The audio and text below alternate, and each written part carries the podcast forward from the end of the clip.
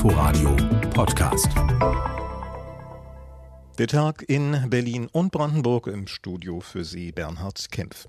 Seit 2016 brennen in Berlin-Neukölln immer wieder Autos. Bedroht werden vor allem die, die sich gegen rechtsextreme Strukturen und Gruppen einsetzen. Über 70 Verfahren sind mittlerweile anhängig. Ermittlungserfolge, die gibt es bislang aber nicht. Dabei haben die Opfer immer wieder gewarnt, sie vermuten rechte Strukturen auch in den Ermittlungsbehörden.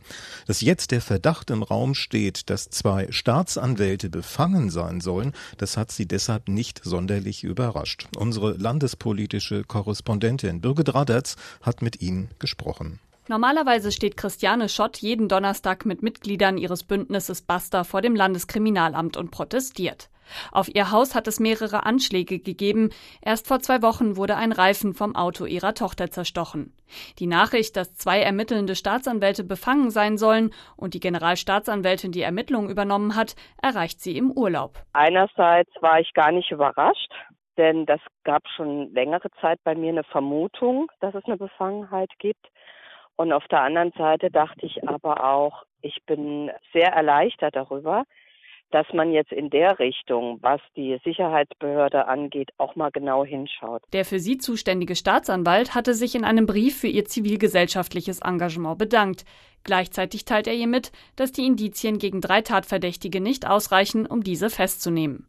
Christiane Schott fühlt sich nicht ernst genommen. Das Schreiben kam mir immer so vor, wir sind beruhigt worden nach dem Motto, wir haben recht, unser Blickwinkel stimmt, aber. Und dieses Aber das war für mich wirklich total frustrierend als Opfer. In der letzten Zeit habe es wieder vermehrt Sticker von der identitären Bewegung und der rechtsextremen Partei Dritter Weg im Kiez gegeben, erzählt die Sozialarbeiterin. Auch Ferhat Kutschak und seine Eltern sind Opfer des rechten Terrors in Neukölln.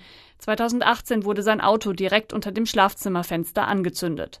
Auch der linken Politiker sagt, ihn haben die neuesten Entwicklungen bei der Staatsanwaltschaft nicht überrascht. Schon an der Polizeiarbeit äußerten die Opfer immer wieder Kritik. Uns wurde die ganze Zeit vorgehalten, dass wir äh, die Polizei unter Generalverdacht stellen. Dem ist nicht so. Äh, uns geht es ja darum, dass wir hier die äh, Spreu vom Weizen trennen und diejenigen schützen, die eigentlich jeden Tag mit einem guten Gewissen ihren, ihren Dienst verüben. Und so ist es jetzt auch in der Staatsanwaltschaft. Weil Kutschaks Anwältin nach langem Warten schließlich Akteneinsicht bekam, wurde der Verdacht der Befangenheit zweier Staatsanwälte in den Ermittlungen überhaupt erst öffentlich. In einer Abschrift eines abgehörten Telefonats tauchte die Aussage eines Tatverdächtigen auf. Der gab gegenüber einem anderen an, einer der beiden Staatsanwälte habe gesagt, er sei AfD-nah, deshalb habe er als Verdächtiger nichts zu befürchten. Beide Männer stammen aus dem rechtsextremen Milieu. Deswegen bezweifelt der Vorsitzende der Vereinigung Berliner Staatsanwälte, Oberstaatsanwalt Ralf Knispel, die Glaubwürdigkeit der vermeintlichen Zeugen. Dass die Opfer wütend sind, weil es noch keine Ermittlungserfolge gibt, kann er verstehen. Aber es gibt natürlich immer verdeckt geführte Straftaten, deren Aufklärung sich extrem schwierig gestaltet und sie können umgekehrt nicht aus der Tatsache dass es für einen zumindest hinreichenden Tatverdacht und eine Anklageerhebung nicht reicht, nicht den Schluss ziehen, dass nicht mit der gebotenen Intensität ermittelt worden ist. Ein Problem sieht Knispel nun auch darin, dass schon ein niedrigschwelliger Verdacht ausreiche, um Staatsanwälten die Ermittlungen zu entziehen. Ab Montag werden die beiden Betreffenden in anderen Abteilungen eingesetzt. Reaktionen der Opfer und der Staatsanwaltschaft in der Neuköllner Brandanschlagsserie zusammengefasst hat das ganze Landespolitikreporterin Birgit Raderz. Noch dieses Wochenende, dann geht der sogenannte Präsenzunterricht in den Berliner und Brandenburger Schulen wieder los. So jedenfalls ist das Ganze geplant. Normal ist allerdings anders, denn es gilt, Mund und Nase, die müssen mit einer Maske bedeckt werden, zumindest auf dem Schulhof. Im Klassenraum darf sie dann abgesetzt werden. Ein Norstadt also unter besonderen Vorzeichen. Inforadio-Reporterin Iris Wussmann, die hat mal geschaut, wie die Mitarbeiter und Eltern an der Mosaikgrundschule in in Peitz diesem Schulstart entgegensehen.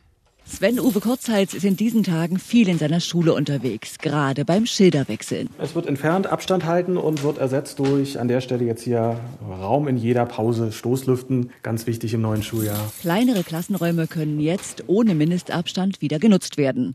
Natürlich auch das Vorzeigezimmer, riesig mit einem modernen Whiteboard. Ja, Digitalpakt ist beantragt. Ich hoffe doch, dass wir dann wirklich in allen Räumen solche Tafeln wiederfinden werden. Auf dem Land Probleme natürlich die Internetversorgung, die technische Ausstattung überhaupt in den Elternhäusern. Mit seiner personellen Ausstattung ist der Schulleiter zufrieden. Die Mannschaft ist mit 27 Lehrern vollständig an Bord. Keiner gehört zur Risikogruppe. Ein Referendar konnte übernommen werden. Mit den Seiteneinsteigern hat man in Peitz gute Erfahrungen gemacht. Wir wünschen uns natürlich aber trotzdem auch weiterhin, dass ähm, die Professionalität, die ja im Studium auch vermittelt wird, nicht grundsätzlich durch Seiteneinsteiger jetzt kaputt gemacht wird, weiterhin eigentlich auch ausgebildete, studierte Leute bekommen. Sven Olaf Kurzheitz macht vor diesem besonderen Schulstart einen entspannten Eindruck. Das ist notgedrungen. Ich bin heute früher um vier aufgestanden, habe schon die ersten Sachen noch gemacht. Es ist sehr viel Papier gekommen, ist nicht alles so auf Anhieb verständlich. Also nach außen hin ja. Erst mal anfangen, schauen, was die Schüler so drauf, wo sie Defizite haben. Dass im Ministerium über Samstagsunterricht nachgedacht wird, sieht er nun wirklich entspannt. Heißt, er hält's für unwahrscheinlich. Klar klemmt's an einigen Stellen, aber so richtig was zu meckern hat Kurzheits offenbar nicht. Ich freue mich riesig, dass wieder ganz normaler Unterricht gemacht werden kann. Und ich habe auch zu Hause lange gesessen für diese Vorbereitung, weil es eigentlich auch eine schöne Sache ist. Dann stehen schon wieder die nächsten Eltern vor der Tür, Schulbücher kaufen. Vor dem Start am Montag nicht ganz so euphorisch wie der Schulleiter. Nee, man geht schon mit gemischten Gefühlen dran, ja. Naja, ob alles normal losgeht und ob es geregelt ist oder unregelmäßig. Ich denke, die zweite Welle und Einschränkung in der Schule wird auch hier wieder kommen. Wir holen die Bücher ab und starten Montag erstmal und dann gucken wir, wie es weitergeht. Ne? Das sagen diese Mütter im Beitrag von Inforadio-Reporterin Iris Wussmann. In zweieinhalb Monaten soll Berlins größte Peinlichkeit endlich ein Ende nehmen. Der BER, man will es nicht glauben, soll tatsächlich öffnen. Das Terminal des BER könnte also Flugpassagieren statt Bauarbeitern geöffnet werden. Reisende, die sollen bequem mit der S-Bahn bis zum Hauptgebäude fahren oder konkreter unter das Terminal. Und jetzt wurde auch ein Busplan vorgestellt mit Anfahrten aus Berlin und vor allem auch aus Brandenburg. Das bringt vor allem in der Region rund um schöne Schönefeld berichtet RBB-Reporterin Johanna Siegemund. Am meisten freut sich wohl Schönefelds Bürgermeister Christian Henschel. Noch nicht einmal ein Jahr im Amt hat er bereits ein wichtiges Wahlversprechen wahrgemacht einen besseren Nahverkehr für die 16.700 Einwohnergemeinde. Wir haben es bislang immer nicht so richtig hinbekommen, hier eine gute Buslinie hinzubekommen. Damit ist jetzt Schluss tatsächlich. Es bedarf dann vielleicht eines Großprojektes Flughafen, um diese Sachen wirklich dann in Fahrt zu bringen. Egal wie, warum wir jetzt diese neuen Busse haben, danach frage ich gar nicht mehr. Ich freue mich. Besonders eine Linie schafft ganz neue Möglichkeiten für die Menschen im südlichen Speckgürtel. Die Linie 744. Dieser Bus schafft einen 20-Minuten-Takt für die Schönefelder, die Anbindung zum U-Bahnhof, Lipschitzallee über U-Bahnhof Rudow und dann durch die Gemeinde in das Neubaugebiet am Rathaus vorbei bis zum S-Bahnhof Schönefeld. Das neue Buskonzept macht die Menschen in der Flughafenregion mobiler. Um das umzusetzen, war eine länderübergreifende Zusammenarbeit nötig zwischen der Gemeinde Schönefeld mit den Berliner Verkehrsbetrieben, der regionalen Verkehrsgesellschaft Dahme-Spreewald und dem Verkehrsbund Berlin-Brandenburg. VBB-Geschäftsführerin Susanne Henkel ist mit dem Ergebnis zufrieden. Mit dem Buskonzept, das jetzt aus zwei Plusbuslinien, zwei Stadt-Umland-Linien und einem Nachtbus besteht, sorgen wir dafür, dass die Menschen hier in der Region mobil werden können. Sie können den Flughafen erreichen. Sie können aber auch von den neuen Arbeitsplätzen und den Wohngebieten gut von A nach B kommen. Und das regelmäßig in einem hohen Angebot, alle 20 Minuten zum Teil. Aber auch mit dem Nachtbus haben wir rund um die Uhr gewährleistet, dass man mit dem ÖPNV sozusagen mobil sein kann. Die Hauptanbindung zum Flughafen soll trotzdem über die Schiene erfolgen. Über die Details wird noch verhandelt unter anderem mit der Deutschen Bahn. Johanna Siegemund war das zum Buskonzept für den künftigen Flughafen BER.